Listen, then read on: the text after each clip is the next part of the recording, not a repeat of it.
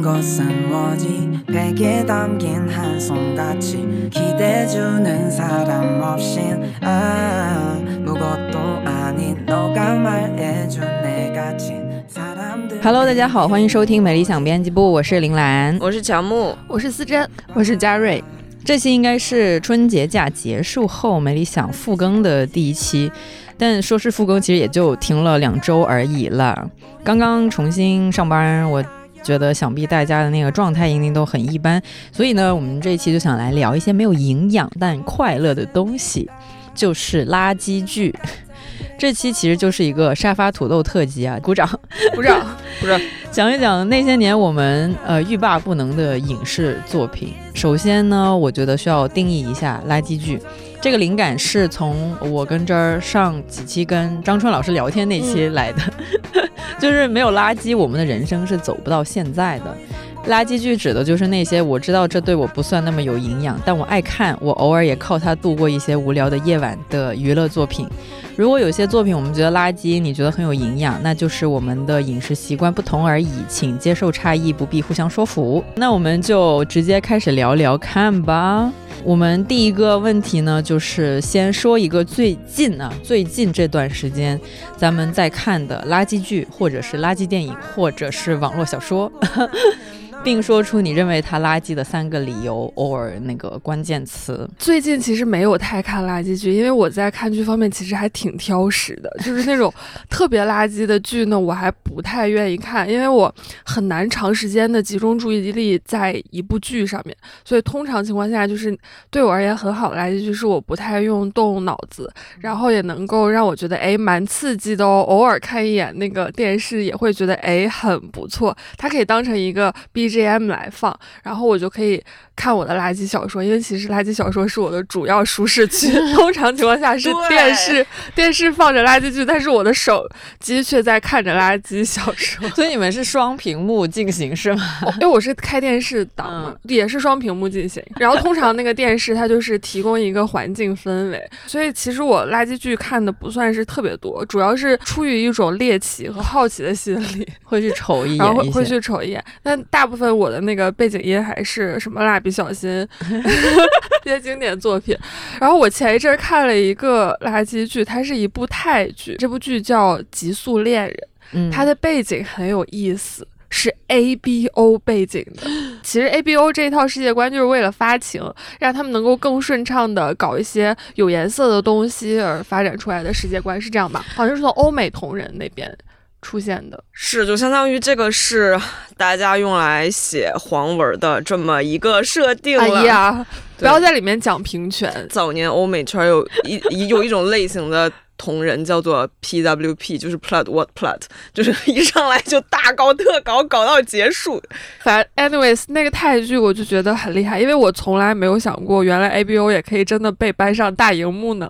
然后呢，那里面呃主角是一个赛车手，他是一个 A，但是呢，他也喜欢 A。在 ABO 的世界观里，这其实是叫同性恋了。对，因为 ABO 除了 B 以外，AO 都有自己不一样的信息素。AO 的信息素是互相吸引的，但是 AA 的信息素就是同性相斥，他们就是不太能够去闻彼此信息素，因为他们是有攻击性的嘛。但是这个赛车手他喜欢 A，他又对信息素比较挑剔。而这个时候就出现了他的另一半，他的另一半是一个年下的小狼狗，他也是一个 A，然后刚好他们俩那个信息素的相斥性没有那么强，所以就顺理成章的睡在了一起。但他们俩认识那个方式也蛮奇怪，所以我就说这一类的剧不太能带着那个逻辑性去看。那个赛车手呢，比赛完之后回休息室，这个时候就被小狼狗尾随。然后那个小狼狗出现的方式就是想要告诉他说：“你可不可以借我一笔钱来买一部赛车？因为我的梦想是成为赛车手。”就很离谱。然后尾随想要借钱，但是那个赛车手他就是闻到这个小狼狗的那个味道，好像还可以，确实是有一些比较激情的戏份的。就我那个年代，ABO 已经是我感觉为了搞同性才发明的一套东西，怎么到你这儿已经变成 A 和 A 要在一起搞？我听都没听过这些东西，哇，太可怕了！我努力跟上这一套逻辑，发现并没有逻辑可循。所以，所以这这部剧它每一集单集时长都有四五十分钟，你要是完全看进去的话，会觉得还蛮蛮难集中注意力的。但是就是偶尔看一眼，啊，又亲在一起了，哦，亲那里，怎么样的？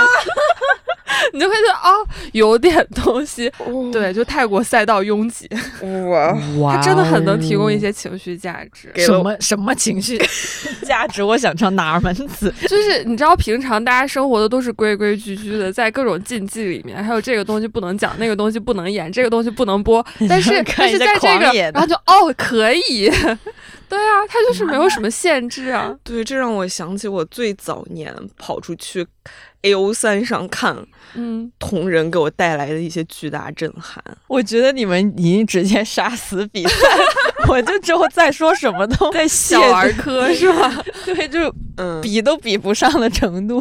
但这一类剧，你就是绝对不能够去细究它的逻辑，包括人物对话，可能有的时候也会有一些生硬感。但是它好就好在这些东西都不重要，你 就是完全不用带脑子去思考它的那些逻辑性，完全不用思考，它的存在就是为了提供情绪价值的，嗯，就是为了让你爽，让你 完全被愉悦到。也是某种程度上的破，是吗？啊，对，我天呐，原来大家的那个文学生活都这么精彩的呀！是我高估了自己对垃圾剧的理解。我最近在看的就是《杀人者们的购物中心》，就是李东旭演的那个，应该是迪士尼拍的一个韩剧吧。但是为什么它对于我来说是个垃圾剧呢？是因为首先，它对比同期在播的另一个韩剧《好久没做》，就可以说是一个非常陈腐的 叙事。就它又是那种很经典的大叔配萝莉的这么一个那种很难的叙事，但是呢。就确实挺爱看的，因为李东旭就是演一个一开始就已经死掉了的大哥，然后大哥也很帅，他其实是一个嗯什么杀手 whatever，然后他经营着一个、卖武器的那种地下交易场所，反正就一一连串的事情发生了，然后他的侄女呢。呃，也就是那个大叔配萝莉这个模式里面的那个女生，她刚刚是个大学生，然后她就要经历很多的一切打打杀杀的东西，她也不知道发生什么事情。但是因为她的舅舅意外死亡了，就是她就在一些不知名的人的帮助之下，要就有点类似通关那种人，都这种东西就非常的城府，对比那个好久不做，这也是为什么好久不做比这部的那个知名度要高很多，因为好久不做是一个拍的比较好的韩剧，它切入点创意都很好，但因为它不是垃圾剧，在这边就不展开说了。然后李东旭那个剧就是本人很爱看那种打打杀杀的片，就他没有任何的内涵，他也不教会你什么东西，但是就纯粹的觉得挺爽的，看人家打戏，就玩手机玩个两三分钟，然后你再看也没有关系的那种，所以我会觉得说它是一个我最近在看还比较喜欢的垃圾剧。这个剧我也有在看，但我觉得像你说的这一类垃圾剧，它其实是稍微有一些结构性的，还是 有结构的 还是还是需要动一下脑的。因为我当时第一集看了三遍，因为我一直在分心，我每一遍只能看下去五分钟 然后倒回来再接替另外五分钟，我要把那啊个设定搞清楚，我后面才可以当成那种背景音来放，偶尔抬头看一眼。对因为它如果我第一集搞不清楚设定的话，整个人就 lost。对。对，因为他第一集其实是一个倒叙，就是人家还是有在精心是制造这个产品的，就是他在那个剪辑上面还是有下一些功夫，就是它不是一个平铺直叙，它是一个不断的倒叙的这么一个。东西，嗯然后有时候中间会插一些闪回，就是那个李东旭那个叔叔，他以前活着的时候是怎么悄悄的把自己那个家打造成一个防御能力超强的家，然后是怎么样悄悄的调教他的侄女，就是让他的侄女不至于是一个手无缚鸡之力的那种女生，会推动他去学个泰拳啊什么的，就其实都是一直慢慢的引导他要成为一个更强的人。那这个是很扯，就是有没有怎么可能你叔是一个这么帅的大哥，然后人都到中年了，他还六块腹肌，还有那么多肌肉，这合理吗？然后他侄女都从来没有怀疑过他叔的职业，就这不合理啊！但是没有关系，那个剧情就是要这么推进下去，他就是需要那个侄女在他叔意外死亡之后恍然大悟说。原来他一直背着我经营着一些不为人知的事业。原来他不是一个修水管的大叔，他什么？他你的爸爸 他是个打楼，真的是打楼，然后就会有很多打楼的朋友过来保护那个侄女，就说我是你叔叫来的，嗯然后我就是要来保护你，真的是很土的一个剧 情，但我真的很爱看。我真的看欲罢不能。我昨天晚上还看到一点钟，因为昨天我为了先把好久没做看完，然后我就九点多开始看，然后看完了那个，然后我再就觉得啊这周还没有看那个，然后我又再多看了一集，我看到一点钟才睡觉，但我还是没有追完、追平，就我还剩一集没看。对我，我觉得这部剧略微有一些尴尬的地方在，你说它就是特别干脆的能够给你提供一些情绪价值吧，倒是也有，但是有一些地方他好像就是在努力讲好一个故事，然后这种微妙的 割裂就会让你觉得我到底是该动一下脑子还还是不动呢？李东旭他那个角色其实曾经是他做过雇佣兵，但是他在出任务的时候，你知道他造型是怎样？他是一个很帅的大背头，就看上去真的很帅，但是你会忍不住动一点自己逻辑性的思考，那就是为什么他还会打摩丝在自己的头发上？刚刚好就只有额头的两侧刚好掉下来一缕发哦，就一丝一丝头发，然后整个头发就很帅飒，然后又是那种杀手的打扮，穿着嗯雇佣兵的兵装。对那就会觉得啊，到底是单纯欣赏他帅好呢，还是去挑一些剧情的合理性？欣赏他的帅就好了。大叔配萝莉的叙事吧，因为呃，韩国不是有个非常经典的，好像就叫大叔。那个电影是那个袁彬在那个大叔的那个电影里面非常经典的一个场面，就是他对着玻璃，然后在那剃头，因为他觉醒了。他本来是一个就是超会打的人，但是他因为某些原因他不出来江湖行走，但是有一个小女孩唤醒了他的那个保护意识，然后他我看过那部，我也看过，就我当年也挺爱看的 的那种东西，因为他决定要出战了，所以要剃掉我的发。对，然后他就这样拿那个推子，然后再那样剃头发，然后剃成一个平头那样子，就是削发，然后就出去打打杀杀，就是那种。那个电影当年还是非常受欢迎的，袁冰也因此也变成一个特别受欢迎的大哥。袁冰难道不是蓝色生死恋就成很欢受欢迎的大哥？但是但是那个可能是他转型。哦，我其实最能获得情绪价值的不是垃圾剧，嗯，但是我自己有一个定义，就是傻叉文学，不是说那个作者。很傻叉，是是或者他写的那个东西很傻叉，而是在我想要当一个傻叉的时候，我会很想看的文学叫做傻叉文学。这个是以自己来命名的。对，就是嗯对我来说，看剧它就有点时间太长，对并，且它太需要我集中注意力。对然后呢，但是呢，这个短视频我又不太能消化它，我可能就是比较传统，我还是需要一 些傻叉文学来 安慰自己。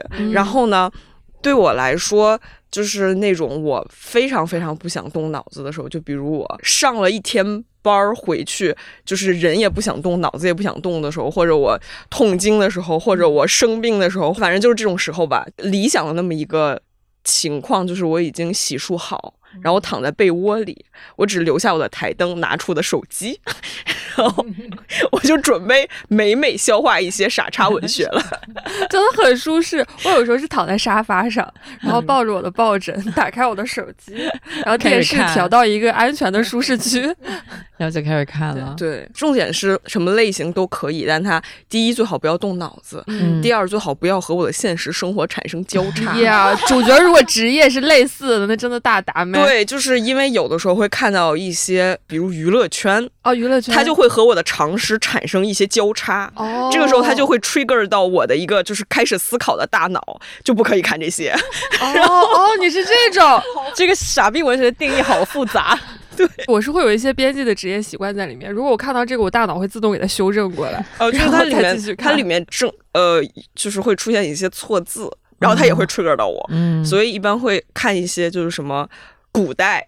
然后看一些无限流，看一些就是最好跟时代越远越好。哦，对，然后我就可以无限的在里面看下去，并且就是有的时候也不觉得它特别好看，看着上瘾。我现在已经看不了通宵了，我以前是可以看通宵。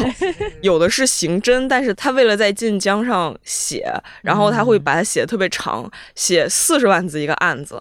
也就是说，哪怕是你连着看，你看到后面的时候，前面的那个剧情全忘了，但他还在破案，但是不重要，可以继续往下看。不是重要的是主角之间的互动。对我也不知道他在破什么，但是我就可以往下看。Yes，看通宵。我好能理解这种快乐，因为这也是我的巨大的舒适区来的。我还会就是给那些小说分类，就是如果我要是想要体验一下比较爽的东西，或者是跟我生活完全不相关的东西，我就会去看一种文。如果想看一些比较疯癫的东西，比如说主角。整个就是疯批比较颠的那种，嗯，我就会去看那样子的。如果我要是想体验平淡的日常生活，我还会去找平淡的日常生活。好会让自己开心，对那那种那种东西来看。但是我就是吴师傅刚刚说不要跟自己什么常识之类的有太大的交叉，对太大的交叉，这我也挺能理解的。我就是不太能看跟我。读的专业相关的就是什么心理医生、心理咨询师这一类的，我不太能看，因为有时候你容易忍不住就是挑一些问题。但是如果像是错别字、错句或者是一些常识性错误，我大脑会给它自动 修正过来。包括主角如果说了什么我认为他这个角色不该说的话，我的大脑都会给他修正过来，让他按照我的方式来走。因为我觉得小说比垃圾剧好的一点就在于你可以想象所有的事情，它在你的脑子里是没有被定型的，所以我也不太能看。其实不太好看那些改编过来的一些网文作品，因为我会觉得他给我的那个想象就是，就非得好像给了我一个版本。但是我不太喜欢按照他的那个版本形式，但真的有时候就是看一些很好的东西，就会非常舒适，你就整个人待在一种情绪的安全区里面。我那天还看了一个小说嘞，作者的那个语文水平应该是没有特别高，比如说“麟儿”，大家知道这个词吗？嗯，不知道。麒麟的麟，儿子的儿，就是表示赞扬别人家的孩子，但是那个里面的角色说的是。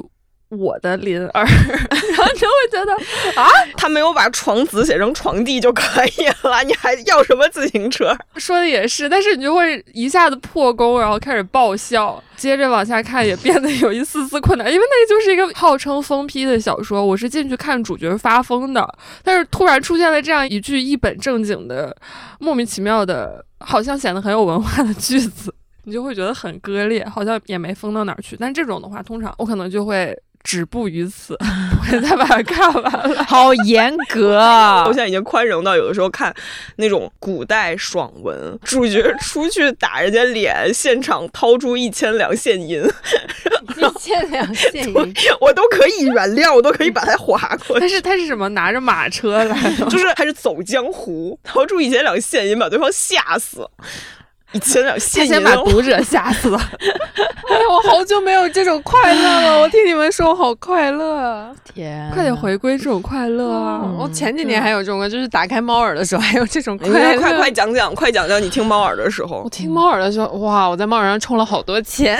嗯嗯，因为他们的广播剧做的还可以，然后那几个声优也都还不错。我记得我最后一个听的剧是《将进酒》，那个剧特别长，因为原著就很长，然后他们做的又。挺好，然后呢，做着做着做着，其实我已经没有在特别跟的特别紧了。以前就是更一集去听一集，然后我超喜欢看那个弹幕的。网上其实能找到不要钱的资源，但是由于我太喜欢看猫耳的弹幕了，我就是花钱买，然后看他们的弹幕。新出那一季就没听完，就慢慢觉得无聊了，觉得那个东西不能给我快乐了。我觉得我好像已经有点不太能沉浸在那个虚拟的体验里面了。那个东西时间长了之后会让我更加空虚。然后我就会跳出来，然后可能也是因为自己就是年纪大了之后有了更多的生命体验，就比如说谈恋爱这件事情，自己谈过了，你就会觉得那个小说好假。他就是为了那样子演的，怎么说呢？我把这一类的剧激起你的情绪体验称为激起你的一些本能反应，就是你看到某一些桥段，你那个心跳莫名其妙就会加速一点点，但它其实是一种生理性的，嗯，或者是觉得哦。有点东西，我觉得我可能在就是年纪再大一点，但还是可以接回来看。但是现在这个时间段，这个生命时段，就没有办法从那个里面获得什么快乐。嗯，然后我现在就很无聊。那那可以吃回一下膨化食品，就蔬菜吃多了。然后就是想了一下，下班回家我会打开 B 站，现在就是会出现罗翔。然 后看太多了，然后会出现守护解放西。我以前不理解猫爷为什么那么爱看守护解放西，然后我看过了之后，虽然就很讨厌里面那种就是教育我要。积极向上、爱国的那个部分，但是另外的部分还可以。这其实是有营养的剧来的，吓死，没有吓死。因为对对对，要要说一下，因为里面有很多，它是真实事件啦，它就是一个以。警察局为视角的纪录片，但是他接派出所，对对对，但是就会有很多很厉害的路人，是是是是，然后他有的时候还会 call back，就比如说特别好笑，就是派出所里面其实是有一个，就类似醒酒休息室一样，因为我觉得他们晚上抓过去的可能有一半的人都是醉酒状态，所以他们会先把他们铐在那个应该是叫醒酒室里面，先等他们酒醒，然后这个时候里面就会有几波不同的人，然后他们就是会互相有些互动，然后有一次呢，就是一个大姐在里面讲说。说我是哪哪的老大，什么什么我什么，就是那种自己觉得自己很厉害，有黑社会性质。然后旁边那个人就是一直在跟他搭话。然后呢，过了几集之后，就还开始讲另外一个人的故事，他能连起来就很好笑。但是你看多了，你会觉得这个世界上发疯的人，就你就会开始想人性这个东西。好，让我们来聊一下垃圾不允许思考人性，一旦开始思考人性，我们就偏离了本期。我们这次的主题就是一些从我们光滑的大脑皮层上划过。我还有一个要说，我最近沉迷的事情就是解读《人民的名义》和。北平无战事，但是这个就一点也不垃圾。他们三个的表情，这两个剧都是豆瓣超万人打的高分剧集，这都不能重播了呀。所以就是 它跟垃圾有什么关系？它跟垃圾有什么关系？我觉得童年的时候我看的垃圾剧比现在要更多，因为小的时候看那些东西就会觉得津津有味，现在看就不太能够去回味的。而且我小时候看那个《爱情魔法师》。我也看过，我也看过。但我必须非常虔诚的说，我很爱那部剧。我小时候也很爱那部剧，但是长大了之后回想一下，大家很奇怪，对，觉得有点奇怪。主要是这种四四个男性配一个女性的剧，长大之后都会觉得很奇怪。而且他们剪完的发型还不如剪之前的发型，这是重点。但我以前真的超爱追那个剧吗？不是台湾剧，台剧。明道，明明道就是幺八三 club。对我那个有在真情实感的追过，我当时还觉得哇，剪头发太酷了。对，那个手他是怎么做到这些的？而且原来剪头发有这么多的说道，你知道吗？从来没有见过有人拍剪头发作为一种职业，就很好笑。呃，男主团都是很高级的 Tony，然后女主就是女主叫曾之乔，她本来是什么从洗头妹，然后她想要做。发型师之类的，然后男主是不是经常打压他来着？对，男主可能也是那种打压他，我只也是那种套路了。他他就是很传统的道明寺 style 的那种，对，比较毒舌的男配一些天真善良的小妹。我只记得那里面的那个发型，我之前只在。沙宣洗发水的包装上见过，对他真的就剪那些。长大之后看一些 cut，你会觉得有点，这可能是时尚吧？因为有有弹幕会飘过，要是把我的头发剪成这样，我会报警。对，但是他们剪完之后，那些男主们都会就觉得自己贼牛，就是，然后大家都是星星眼，哇哇，他剪的好厉害，他剪的好，放在线上会被人挂小红书骂，就是狂骂的那种，对啊，就是会被狂骂。那除了这个，还有那个什么公主小妹啊！我小时候超爱看公主小妹，就吴尊和张韶涵演的那个。我大概知道，对。但是那里面像像张韶涵的爷爷，大家都叫他 Empire，Empire，对对，简称 Amp。对吧？我要我不我不记得，翻译过来就是皇帝黄埔家嘛，他们家是，而且他们所有人出行是怎样出行？就前面有摩托车队开路，中间是他们坐的轿车，但是后面还有两辆轿车在后面。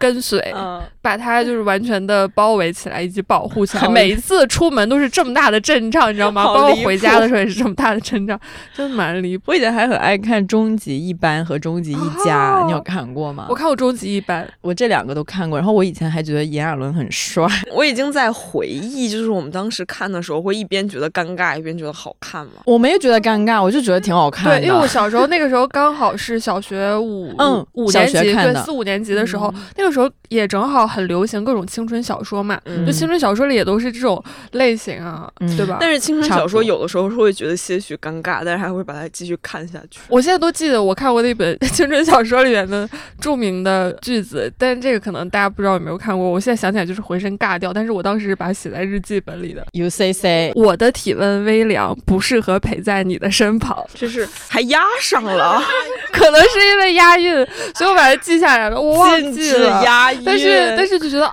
哦，你上小学五年级是二零零几年啊？零零七零七，那个时候很流行主角得心脏病，或者是 对得白血病之类的，就是一些听上去有点唯美的病。我现在还记得有一对男女，他们两个人相爱了，但是最后证明是兄妹，因为那个女生她好像是有心脏病，需要换心脏，这样才能活下来。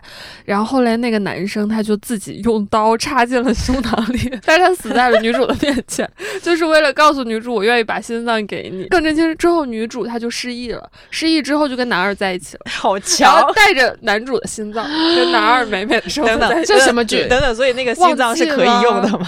是可以用的，因为他都活下来了。哇，那这样理解就是男主跟男二在一起了。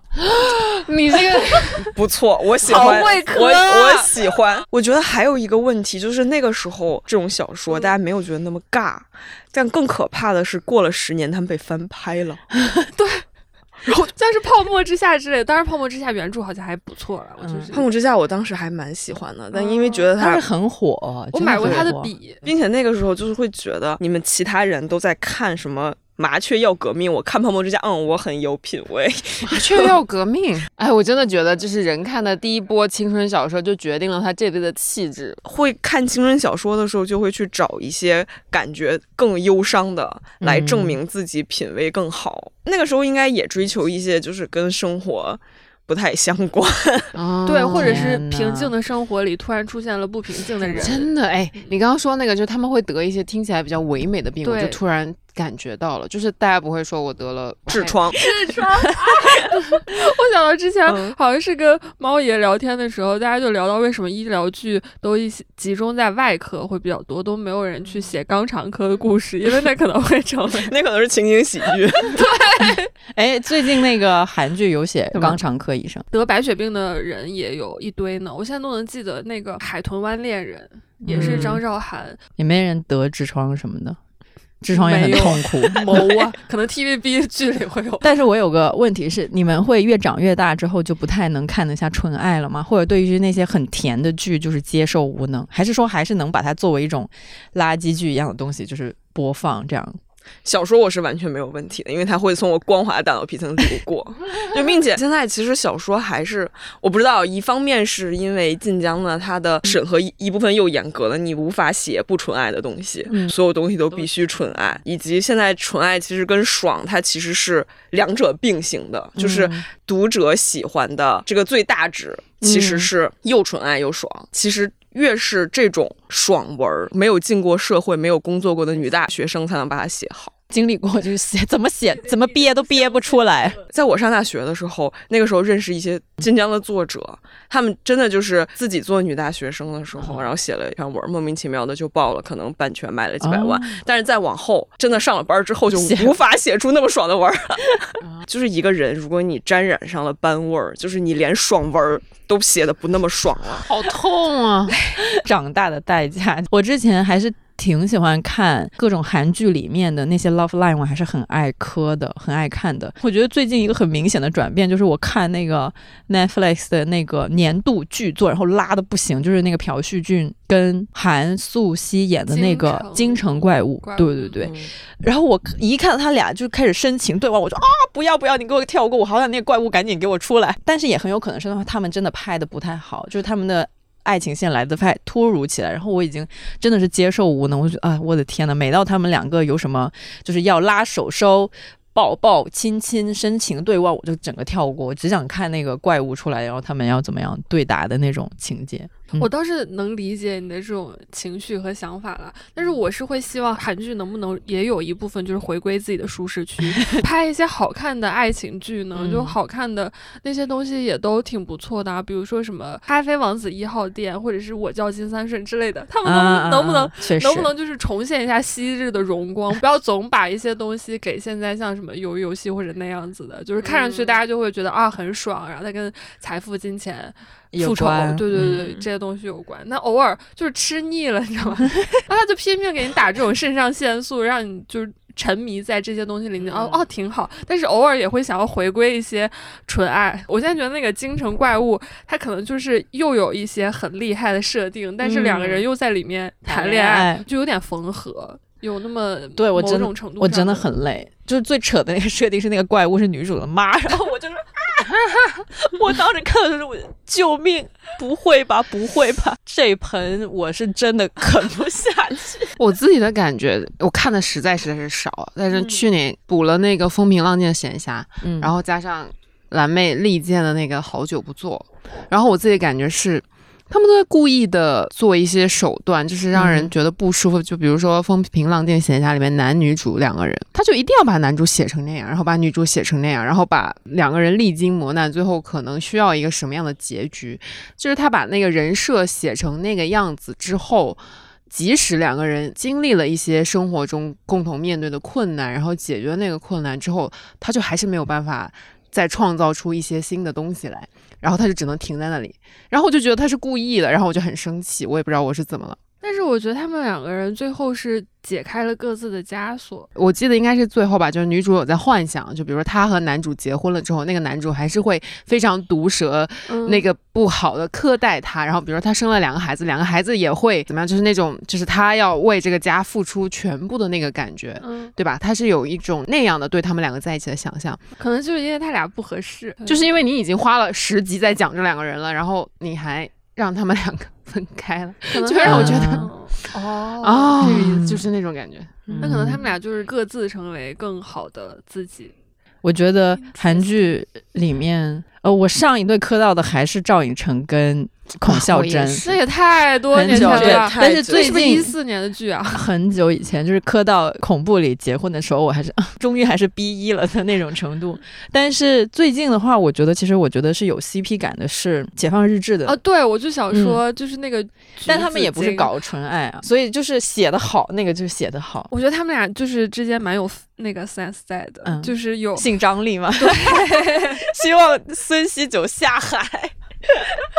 但是他要真下海，可能就 也不行，就是一种期望，就是这种要拖不拖的感觉，是最让人觉得不错。而且他在里面话也少，也挺好。是是是是是，话少真的很重很重要。我觉得让大家磕到的一个比较重要的原因，就是他要流畅。嗯，现在很多。Love Line 在它原本的剧情里面就像一块刹车，而且我觉得他们就是 对强行，只是加一些元素进来，就比如说你刚刚说的牵手、对视、拥抱，而且就故意停留几秒的对视，让你知道他们产生了一些东西，对，就很工业，就为了让你知道他们对视的功能性就是即将一见钟情或者是怎样，就对，就是相当于就是。你去看这种剧，就是已经接受了它的工业，只是为了它让它从你的大脑皮层上划过，但是是不光滑，它会停在那里，它会刚刚刚这样，然后就看得你很难受。就是我之前有看一一篇采访小反转短剧的制作者，就是问他们这种短剧是成功的秘诀是什么，他们就说是封建。就是平滑的封建，因为一旦进入了封建的这个语境，一切都是光滑的，你的大脑就可以停止了，你就可以从它这滑过去。对，就知道它是不平等的。OK，那就不平等。对，表里如一非常重要。你说这个，我前一阵好奇，我去看了几部短剧，没有一部看完，然后也没有一部看完第一集，但是，嗯，但是能够感受到这种。这种封建。我好像有看一部上这个点，对，上来就是女主她要跟一个大魔王结婚才可以完成后面的事情，然后她就跟大魔王达成了一个血契，因为你知道。虽然它是发生在貌似是中国古代的这种玄幻背景，但是那个魔王又像吸血鬼一样，会伸出牙把女主的脖子咬破，又有一些很微妙的 A B O 元素在里面。总而言之，救命！它是一个大杂烩。对，它是一个大杂烩。但是他们两个人就是被牢牢绑定在一起，不论做什么，它都有一个底层逻辑，那就是女主必须要跟男主在一起才能活下去。封建是我们所有人的基因，一旦他从这个语境开始，我们就会默认。就比如他很烂，但是所有人又很喜欢，然后就会偷偷看，对吧？但逃避。可耻那个我其实没有看完，因为我真的不行，就说明他做的不光滑，他对我来说没有那么光滑。对，这也是为什么我觉得在 A B O 里面搞欧圈运动也不光滑。对，因为 A O 是不太平等的，就是它本身就是一个发明出来一块冰面，为了让你光滑的在里面搞黄色，然后你在里面搞欧权运动，就让它变得非常的不光滑。我觉得这是现在一个现象，就对我来说也是，就是我现在打开晋江，然后晋江是那样，它现在变得充值吗？我冲，我当然冲，那不冲你也没办法看啊。但 是他现在是充满了很多预制菜，他会把他的所有元素全都堆砌到他的那个简介和他的题目里面。就是它这个其实为了是打造一种光滑，就是你 找到你最想看的那个，你进去就可以收获你想看的东西，然后你一路顺畅的看下去。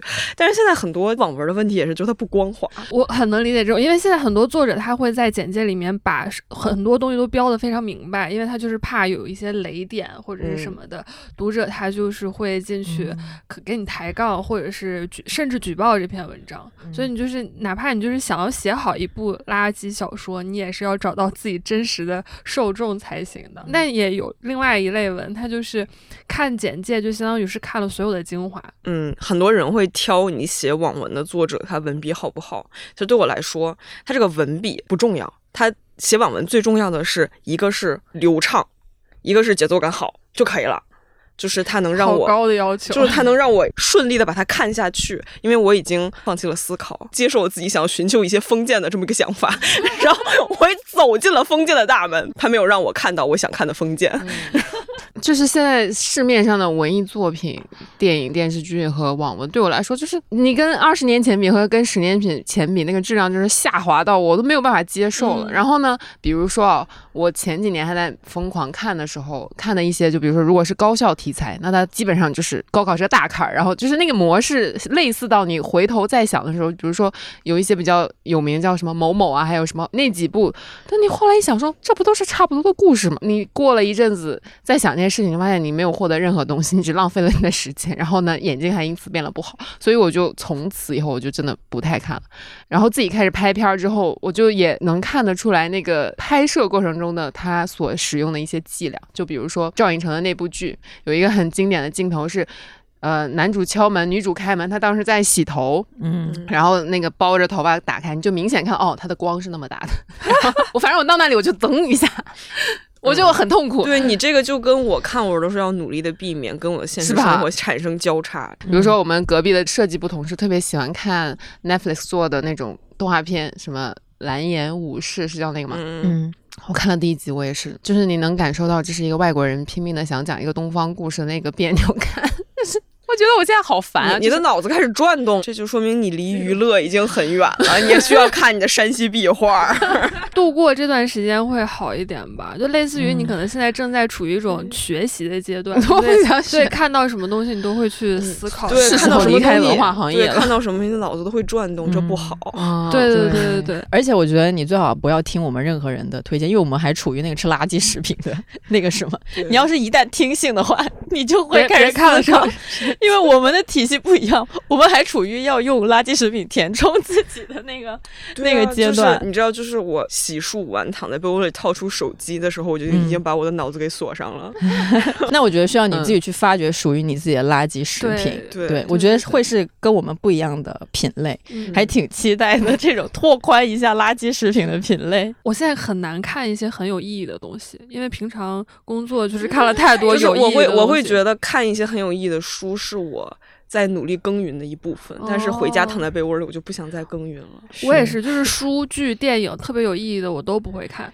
比如说有一些明显啊，我就知道那个电影肯定是巨好，肯定超好，因为都获奖或者是被 提名，要么就是是一些很牛、很有内涵的导演、编剧拍的这一类的电影，我通常就是不会看，除非是很有必要的话，我才会看，因为我就知道我看它之后要动脑。包括你刚刚说那个《蓝颜武士》，它分儿也很高嘛，嗯，这种东西我也不会看，因为我就任何跟动脑相关，或者是让我。去思考它背后的一些意义，或者是价值，或者是把那个意义和价值就摆在明面上，你看了你就会接收这些东西的产品，我都不太会去看。我现在会看的就是所有在我舒适区内的东西，就包括现在的确新闻写的是没有以前那么好了，因为各种限制也都上来了嘛。很多东西也没有那么能写，所以他现在能写的一些东西也变得比较受限。我就会看以前的老文，嗯，然后找几本老文，是不同领域的老文哦，所以我就是可以换着看。那天我们跟那个子一起录《没理想》，录录完《没理想》，然后那个子说能不能推荐给他一些傻叉文学，让他可以，嗯，就是洗澡的时候把它放出来，那个语音播放。然后呢，今儿给他推荐了两本十年前的，差点把我吓死了。我也要听。只能推荐十年前的哦，no，都是十年前的。他在推荐二零一三呢，连垃圾食品都是个大倒退。但我我刚刚说那些小说可能也不是就是纯粹的垃圾文学了，但它可以让你获得快乐，嗯，一种刺激，对，平滑的快乐，平滑的快乐，或者是。安全，你就是泡在那个里面，你知道这是一个非常安全的故事。我真的要上一个价值，因为韩炳哲有一本书叫什么《美的救赎》，它里面首先就批判了有很多流行文化，还有什么流行的艺术，它就是平滑的，平滑就是好，就是没有摩擦力，它不进行任何。反射或者是什么让你深入思考，它就是平滑的，直接跟韩炳哲接轨了。对，就是我可以思考，但是我的脑子像电脑一样，它不能一天到晚在那里思考。对对对，是就是要分得非常开。这就是我们为什么想做沙发土豆的原因。那你就会知道做沙发土豆是有好处的，好处就是你可以一直娱乐。而且你知道这两天最近我还看了一篇，它的名字叫做《穿进赛博游戏后干掉 BOSS 成功上位》。这个我知道，就是它是一篇很有名的女频，嗯，哦，我下载，它甚至上了北大网络文学研讨论坛二零二二到二零二三双年网络文学实选。就是我慕名去看，它的确非常光滑，但是它不光滑的点在于，就是它那个里面那个女主，她是她非常爽，它里面那个女主非常能打，非常能杀，但是呢，它的女主太能杀了，她那个女主像是一个双面间谍吧，她两边都有配角，两边的配角写的都很好，然后我看着看着就会对两边的配角都产生感情，我刚产生感情，女主杀掉一个，我再产生一个感情，女主杀掉一个，好无情，我到最后又没有办法承受所有我爱的配角。全都被女主杀掉。我是特别爱看那个女主爽文、爽剧什么的。我之前就去年吧。看了两部 Netflix 的垃圾电影，就都是韩国电影，然后他专门就是拍那种大女主，呃，一个是全度妍的《杀死福顺》，他其实就致敬《杀死比尔》或者是 whatever，以及呃，燃烧那个女主叫全中瑞，然后她的那一部也是女主是大杀手，呃，她那部叫《芭蕾女杀手》还是《芭蕾夫人》whatever，就是那样子，那两部也是，他就几乎把所有人都杀掉了，就是女主。一路狂杀杀杀杀杀，我就特爱看这种。他肯定都是有一个动因，比如说那个某个大佬杀掉了他心爱的人，然后他就开始我擦，就是给你一个一个杀下去。张春老师上次讲的说，可能女性主义相关的电影，你也要先有量，才会开始有质量的东西出来。我觉得这些就是属于那种海量的垃圾中的其中两部，因为他们把大女主设定为杀手，他们对女性的那个身体是没有任何的研究的。就比如说一个女的，为什么她可以打赢一个力？气比他大很多的男性，有时候是那个一个女性对打可能五六个男性啊，他都打赢了。然后但是怎么打赢呢？没有解释，就是纯纯的一个杀来杀去，杀来杀去。然后包括他们都不是那种很有肌肉的。我说你会这么多武术，你不可能手臂这么细吧？你总得有点肌肉。他没有，他们就是都是一个美美的状态，you know，就非常多不合理的地方。但是就是挺爱看。就我觉得这可能是一些二次元遗毒，就是那种纸片儿美少女，但是又怪力，嗯，这好像是一种就是哎，一种封建设定吧。我刚听你讲那个剧，我就会觉得，我如果我看了那个电影的话，我会忍不住思考起来。为什么？我是容易看了之后忍不住想。她的这个大女主还有哪些可以完善的地方？是有很多，他们这些从来不会谈论他们来月经怎么办，然后有时候也穿的很漂亮，就是不合理。我就开始思考，对你你都要去打架，你怎么可能穿的这么漂亮？You know，你肯定是穿运动服啊。但但是他们不会，他们那那你们看，不管是男频爽剧还是男频爽文的时候，会开始思考吗？我有的时候就是会思考。我唯一能看下去的一个男频就是《全职高手》，那是因为它里面首先没有爱情，其次他把女角色当男角色写。就只是一个长得很好看的男角色，然后那我能看下去的是《诛仙》，《诛仙》算吗？它算是男频吗？算吧。对对，那个我是能看下去的。我能看下去是因为它的设定很有意思，然后男主也挺窝囊的，会被打吗？我就是觉得诛仙应该现在已经没有死忠粉来打你了。好的，男主就是蛮大个的，然后女主的光环很高，不管是碧瑶还是陆雪琪，他们俩我都蛮喜欢的。男主只是一个串起来的工具人角色，当时也没有了。主要是我觉得他的那个男性意识没有那么的浓厚。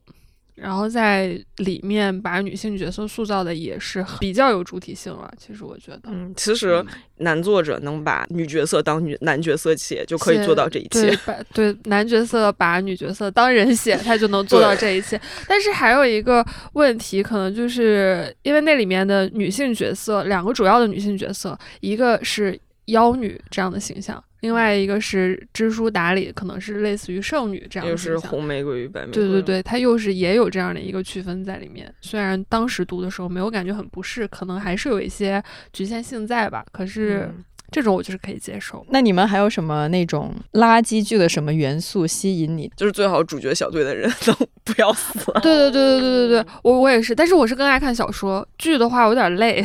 为啥？就是一会儿又死一个，一会儿又死一个吗？因为我可能真的对电视剧这种需要让我一直集中注意力，嗯，很难集中。但是小说我就可以。我想说你不能集中注意力？你怎么当一个合格的沙发土豆？就是。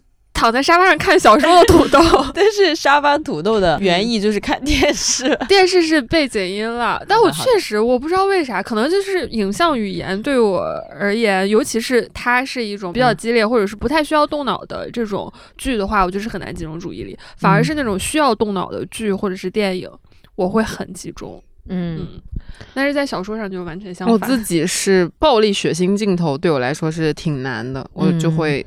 把眼睛捂起来，或者是跳过。但是如果小说里面描写这些，我就没问题，就可以读。嗯，对，就是他真实的展示那个暴力在我眼前的时候，还是会。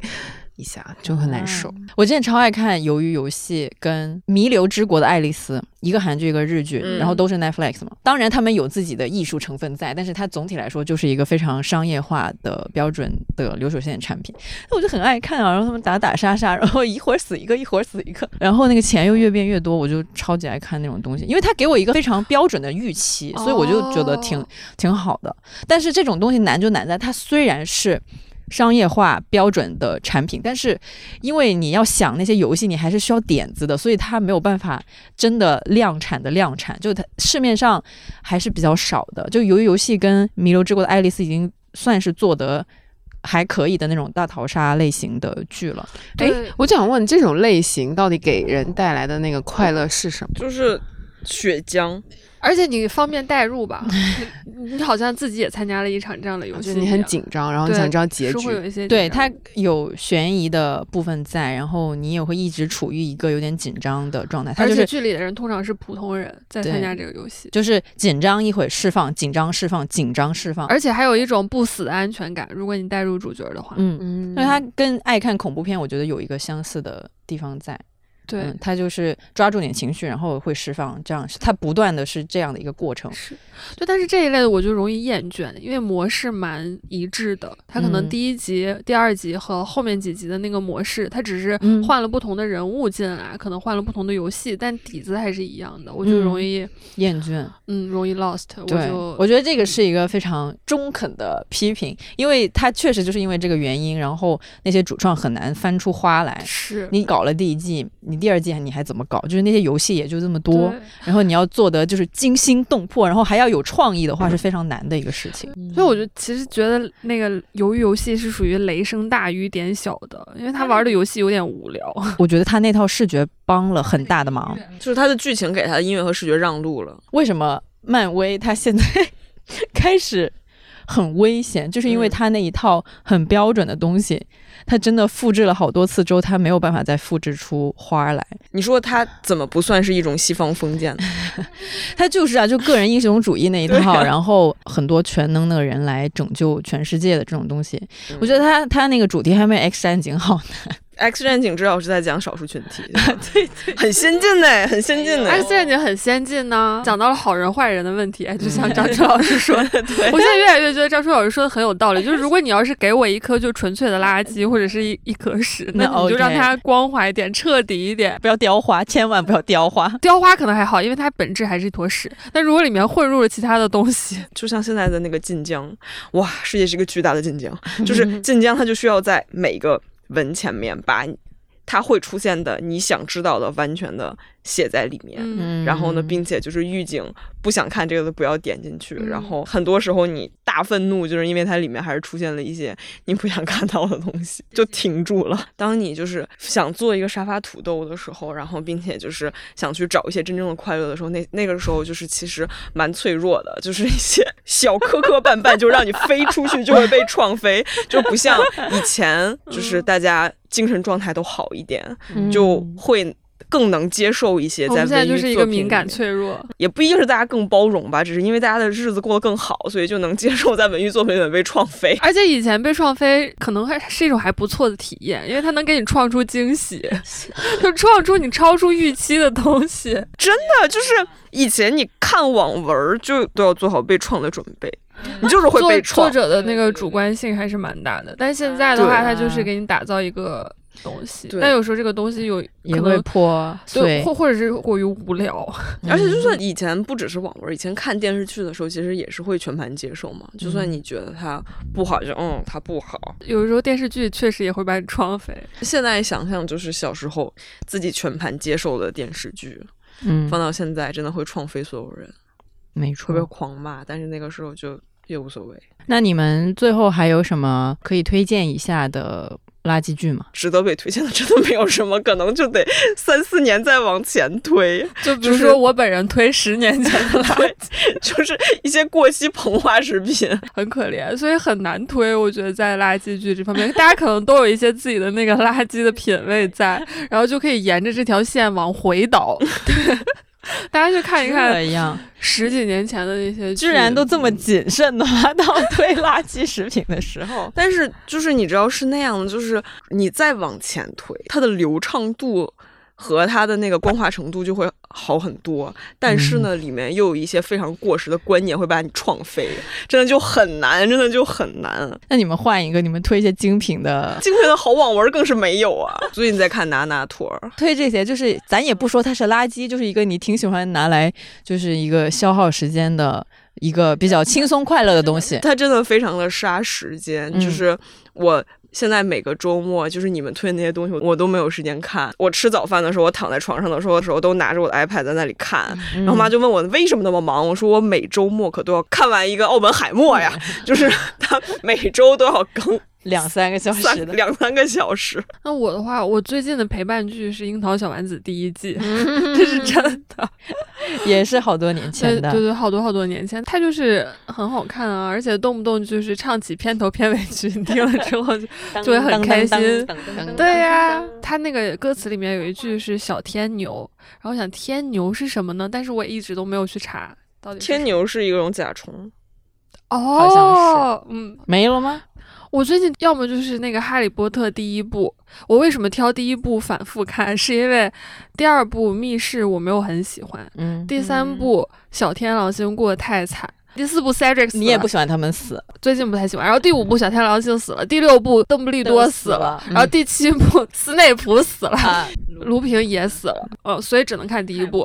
哈利波特我最喜欢看就是第四部火焰杯，因为它又是那种大逃杀型。刚才顺着这个思路想到可以推荐给大家《环太平洋》，一个非常光滑的爽片儿。我如果真的心情很差、无聊至极，就会打开《指环王》。嗯，就是别的都不行，但《指环王》可以看一辈子。那《指环王》我也可以看一辈子，什么都好，什么都好。然后正义、勇敢、善良，打败邪恶，就这样。而且还特别长。我刚才有一个没讲的垃圾电影，我超爱看。我看了下豆瓣评分也不错，七点多，就是那个《王牌保安》，他就是那种杀时间特别好，因为他真的很好笑，我真的超爱看。他又是那种闯关类型的，都设计的很好。然后那个呃黑人大叔，他就是妈的发可侠吧，我就很爱他在里面跟小贱贱他们俩一直斗嘴的那些，他就是很认真的做好了一个这种很逼急的好莱坞片子，所以他还是。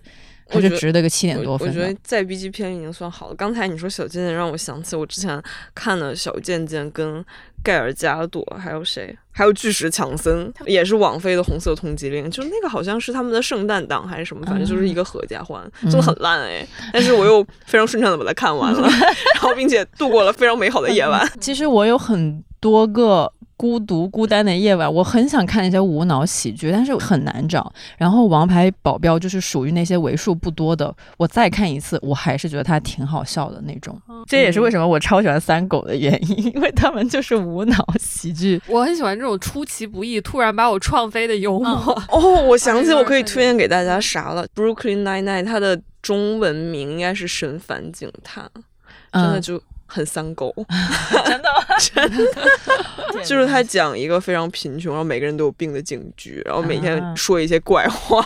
然后我另外一个不知道该看什么，然后想轻松愉快就会去看的东西就是《月曜》那个综艺，我也是超爱的。我要说《康熙来了》。哦，对对对，我去所有朋友家先放的暖场综艺都是《康熙来了》，而且效果很好啊！这就是这些综艺它厉害的地方，它永恒的可以让你所在的那个场域热起来，对，热起来，然后就是和气生生，真的很不容易。就你只想找一个作为朋友聚会电视上放的 BGM 都很难，嗯，这些就是非常好的 BGM。对，这些是非常，啊，《甄嬛传》也是了，对，都是这种合家欢，大家要一起看，越看越开心的东西。对，嗯。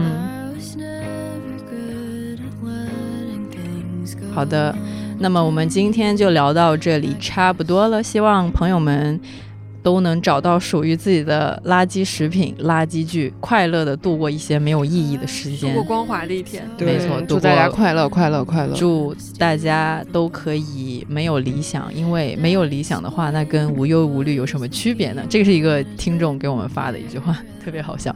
啊，好的，那我们就聊到这里，来说一下 ending 吧，三二一，就这样吧。